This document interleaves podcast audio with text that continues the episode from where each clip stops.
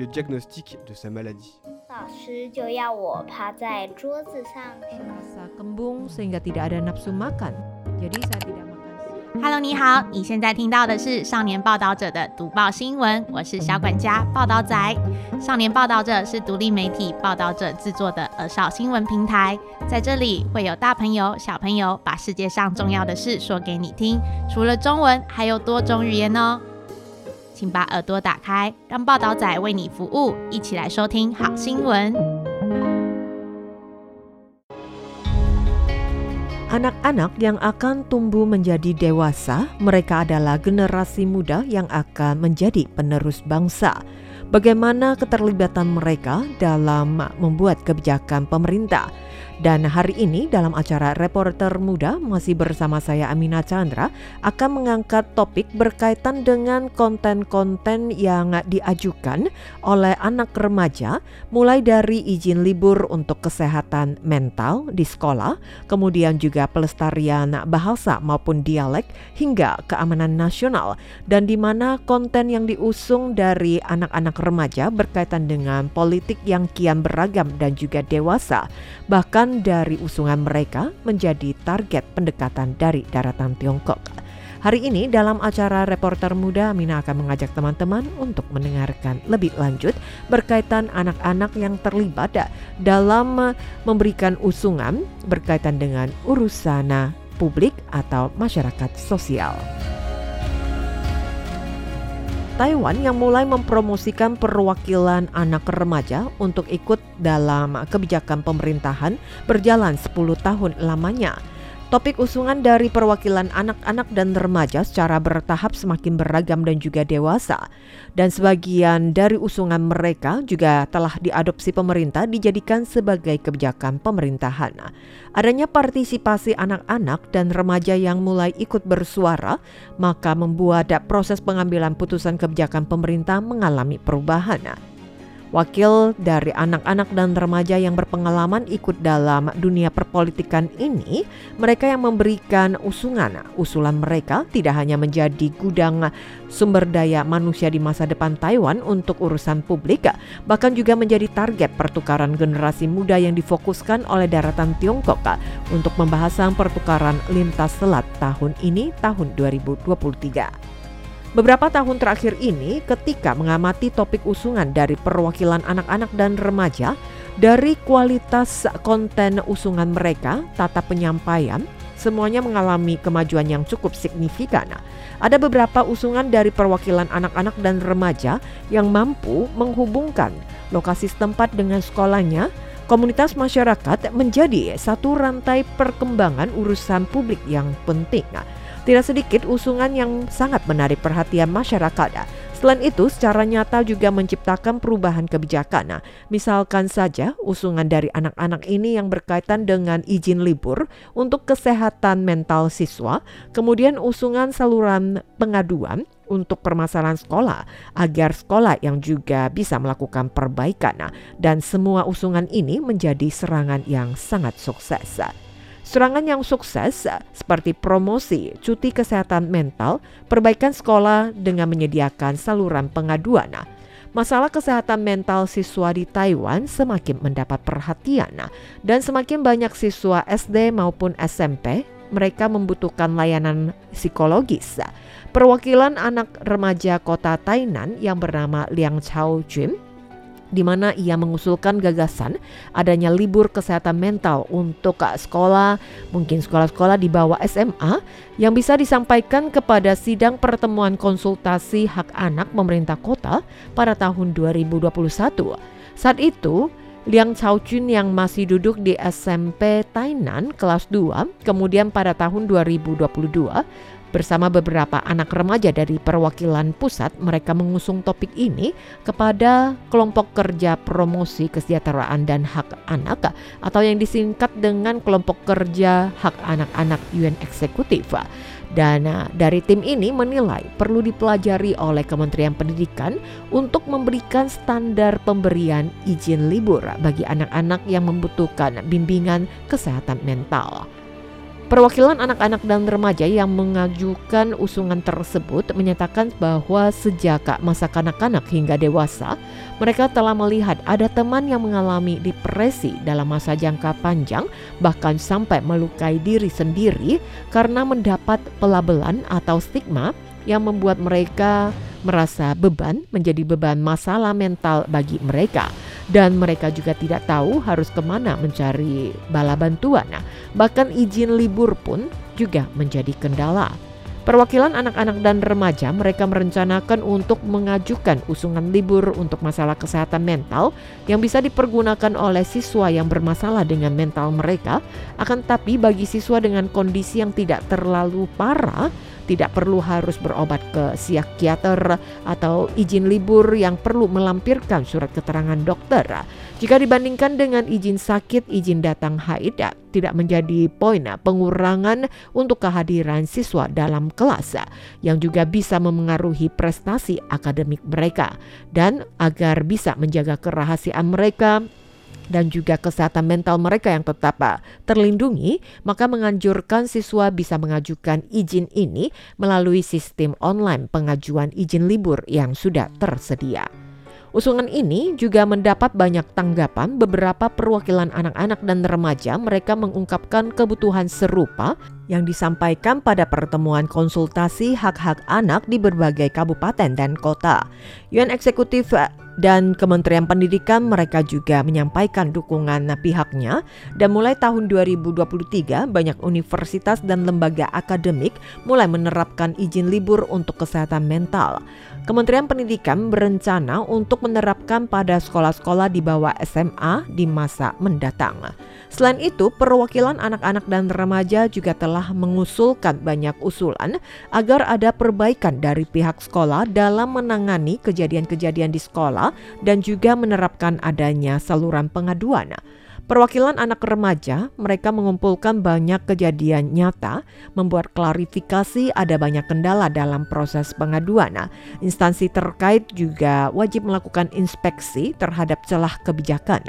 Pada akhirnya, Undang-Undang Pendidikan Nasional yang ditetapkan pada Juni 2023 akan memperkuat bantuan untuk melindungi hak siswa, mencakup wali hukum siswa dan pengasuh. Sebenarnya, mereka juga bisa membantu siswa untuk uh, membuat pengaduan jika tidak puas uh, terhadap penanganan atas pengaduan uh, dari pihak sekolah, maka dapat mengadu lagi ke otoritas lain yang berwenang. Beberapa permasalahan yang diangkat oleh perwakilan anak-anak dan remaja di antaranya adalah tingkat bunuh diri yang terjadi pada anak-anak, perundungan melalui online atau cyberbullying, konflik anak dengan permasalahan hukum. Sudah banyak usungan yang telah disampaikan untuk diputuskan kemudian akan didiskusikan lebih lanjut hingga saat ini oleh otoritas berwenang terkait menyatakan akan diambil ahli atau dipelajari kembali. Akan tetapi banyak usungan yang tidak dapat diselesaikan dalam waktu semalam. Meskipun beberapa usungan menarik perhatian cukup tinggi, bahkan secara tak terduga menjadi topik yang menghebohkan. Semua ini menguji kegigihan dan ketahanan bagi perwakilan anak-anak dan remaja dalam menghadapi tekanan setelah usungan mereka yang mulai memicu kontroversi. Perwakilan anak remaja kota Taipei, Huang Peiqi, yang menyampaikan mekanisme perlindungan dan konseling bagi anak-anak yang mendapat perlakuan pelecehan seksual dan bagaimana agar anak-anak ini bisa pulih kembali dan beraktivitas bersekolah seperti sedia kala. Meskipun usungan ini tidak diloloskan, kemudian oleh perwakilan anak remaja lainnya mengajukan hal ini ke Komite Peningkatan Kesejahteraan dan Anak Remaja di bawah Kementerian Kesehatan dan dan kesejahteraan. Dan kemudian akan terus berlanjut memantau topik yang serupa untuk ditangani lebih lanjut. Jika dihubungkan dengan permasalahan internasional, setelah invasi Rusia ke Ukraina menyaksikan jutaan anak-anak dari Ukraina yang kehilangan tempat tinggal, mereka terpaksa mengungsi akibat perang. Jiang Yuting, siswa SMA Yuren Taitung, dan Chen Mingxian, Siswa dari Sacred Heart High School di Kabupaten Yunlin, mereka berdua mengusung peningkatan keamanan di lingkungan SD dan SMP Topik usungan mereka disampaikan kepada tim hak anak UN Eksekutif pada bulan Oktober 2022. Selain itu mengajukan pandangan bahwa anak remaja semestinya belajar akan tindakan pencegahan bencana yang dapat dilakukan secara maksimal atau terlibat dalam penyelamatan bencana, termasuk bagaimana mengevakuasi siswa jika ada serangan udara selama jam sekolah bagaimana membuat perencanaan untuk jalur evakuasi yang lebih optimal. Langkah-langkah ini harus melibatkan anak-anak dalam diskusi. Usungan tersebut pun diterima oleh Kementerian Pertahanan Nasional dan memperbolehkan anak-anak ikut berpartisipasi dalam diskusi tersebut. Namun hal tersebut secara tidak terduga menimbulkan kontroversi Beberapa politisi oposisi mengkritik sebagai praktek pelatihan tentara anak-anak untuk ikut berperang di medan perang, meragukan keabsahan dari perwakilan anak-anak remaja yang ikut berpartisipasi. Setelah pemberitaan media, ada netizen dengan nama akun Rosso meninggalkan kritikan dan amarah pada kolom komentar media sosial sekolah. Pengusung isu ini, Chang Yuting, dia mengungkapkan apa yang dirasakan merasa sedih dan hampir frustasi mendengar komentar seperti itu. Demi tujuan politik dan mendapatkan uh, popularitas, isi usungan mereka sengaja didiskreditkan. Banyak media mengutip berita yang disalahartikan tanpa verifikasi apa pun. Perwakilan anak-anak dan remaja mereka juga mengupayakan dengan sekuat tenaga dengan mengadakan konferensi pers bertujuan untuk memberikan penjelasan konten usungan mereka sekali lagi ya. Adapun usungan yang diajukan oleh perwakilan anak remaja di berbagai kabupaten kota di pemerintah daerah saat ini sebagian besar berkaitan dengan kehidupan sekolah. Misalkan usungan yang diajukan oleh perwakilan anak-anak remaja di kota Kaohsiung beberapa tahun terakhir ini di antaranya adalah penerapan bebas memilih, ikut bimbingan sekolah usai sekolah, penyatuan hasil ujian tahapan dan ujian tambahan, penyesuaian format siswa teladan sekolah, permintaan melibatkan anak remaja dalam perencanaan gedung olahraga di kota Kaohsiung, memperbaiki hak kepentingan kerja paruh waktu bagi remaja kota Kaohsiung dan lainnya. Yang lebih spesial lagi adalah perwakilan anak remaja Kabupaten Cimen usungan dari Cai Ye bermaksud melestarikan dialek Cimen. Kemudian ia memberikan usungan kepada pemerintah Kabupaten Cimen dan bermaksud agar bisa menghindari pendidikan SMA SMK Cimen yang ketinggalan dari SMA Taiwan kabupaten kota lainnya. Maka lebih aktif mengajukan kepada Kementerian Pendidikan, Kementerian Kebudayaan, dan berkomunikasi dengan instansi terkait untuk memperlonggar standar sertifikasi guru di kabupaten atau wilayah Cimen dan untuk memungkinkan kelancaran pembukaan kursus bahasa lokal dialek Cimen untuk sekolah menengah kejuruan.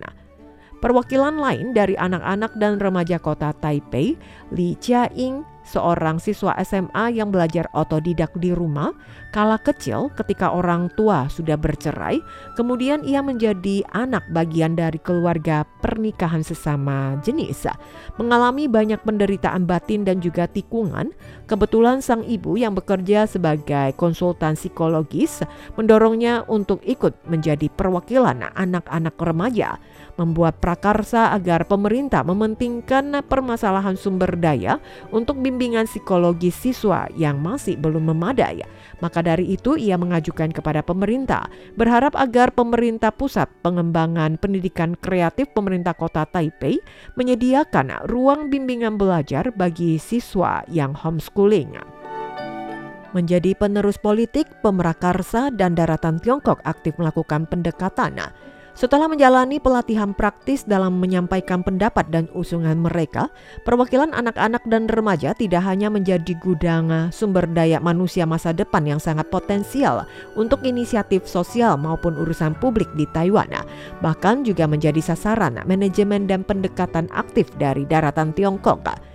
Setelah pembatasan pandemi COVID-19 dibuka, daratan Tiongkok menetapkan tahun ini sebagai tahun kegiatan akbar, pertukaran akbar, berbagai jenis pertukaran sesi musim panas yang difokuskan pada generasi muda Taiwan untuk menjadi kelompok pemula. Cakupan diperluas hingga ke perwakilan anak-anak remaja Taiwan.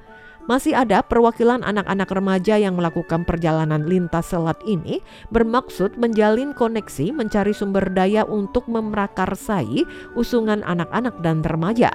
Kemudian pada tanggal 1 November tahun 2023, mereka membentuk Asosiasi Anak Remaja Chunghua yang telah beranggotakan 30 orang terdiri dari generasi muda Taiwan yang berada di selat seberang.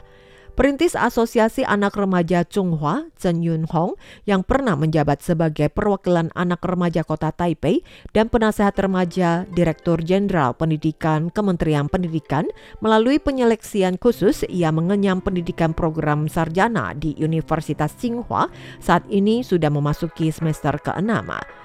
Cheng memberikan informasi kepada reporter muda, program kerja Asosiasi Anak Remaja Chunghua memiliki tiga sasaran yakni mempromosikan pertukaran lintas selat, menjamin hak anak-anak remaja, mempromosikan partisipasi anak-anak remaja dalam urusan politik. Chen mengatakan termasuk dirinya banyak anggota kini telah menjadi peserta tetap dalam pertukaran lintas selat. Tahun ini ikut serta dalam forum selat yang diadakan di Xiamen, pertukaran ekonomi budaya dalam pekan Chongqing, Taiwan, dan lainnya. Ada peserta perorangan maupun asosiasi, semua mewakili generasi muda Taiwan ikut berpartisipasi. Asosiasi mereka tidak menerima sumbangan dana apa pun dari partai politik mana pun. Kegiatan mereka tidak ada hubungannya dengan politik, murni ingin mempromosikan pertukaran lintas selat dan perkembangan damai dari sudut pandang para generasi muda. Selama Cheng menjabat sebagai penasehat Direktur Jenderal Pendidikan, pernah mengusung lebih dari 30 topik usulan, mencakup perbaikan standar evaluasi untuk pendidikan SD dan SMP, memberikan masukan pengurangan ujian sekolah yang mengatakan SD kelas 1 ujian tahapan sebanyak tiga kali. Apakah perlu sebanyak itu?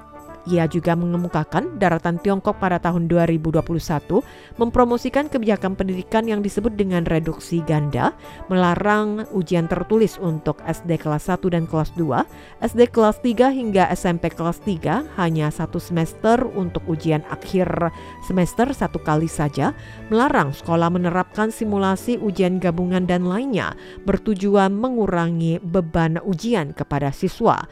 Ia beranggapan dalam hal ini apa yang dilakukan melakukan daratan Tiongkok lebih baik daripada Taiwan. Faktanya, daratan Tiongkok menandatangani konvensi PBB tentang hak anak, The Convention on the Right of Children, secara resmi telah menjadi negara yang terlibat pada tahun 1990 jauh mengungguli Taiwan. Namun status kepatuhan Tiongkok terakhir ditinjau oleh Komite Hak Anak PBB pada tahun 2013 menunjukkan masih banyak masalah yang terjadi. Menurut laporan tinjauan PBB pada saat itu, alokasi anggaran dan pendanaan pemerintah daratan Tiongkok untuk program perkembangan anak nasional tidak mencukupi. Pemerintah terus mengancam, melecehkan, mengancam dan menangkap para pembangkang atau organisasi non-pemerintah sehingga melanggar hak asasi manusia. Kondisi pemberitaan dari pembela HAM dan jurnalis terkait hak anak daratan Tiongkok masih terbatas. Data statistik yang diberikan tidak dapat diandalkan dan meminta ada perbaikan dari dari pihak daratan Tiongkok. Apakah sudah ada kemajuan hingga saat ini? Masih perlu menunggu beberapa tahun untuk peninjauan lebih transparan, baru akan ada hasil yang lebih jelas. Reporter muda bertanya tentang promosi pertukaran lintas selada.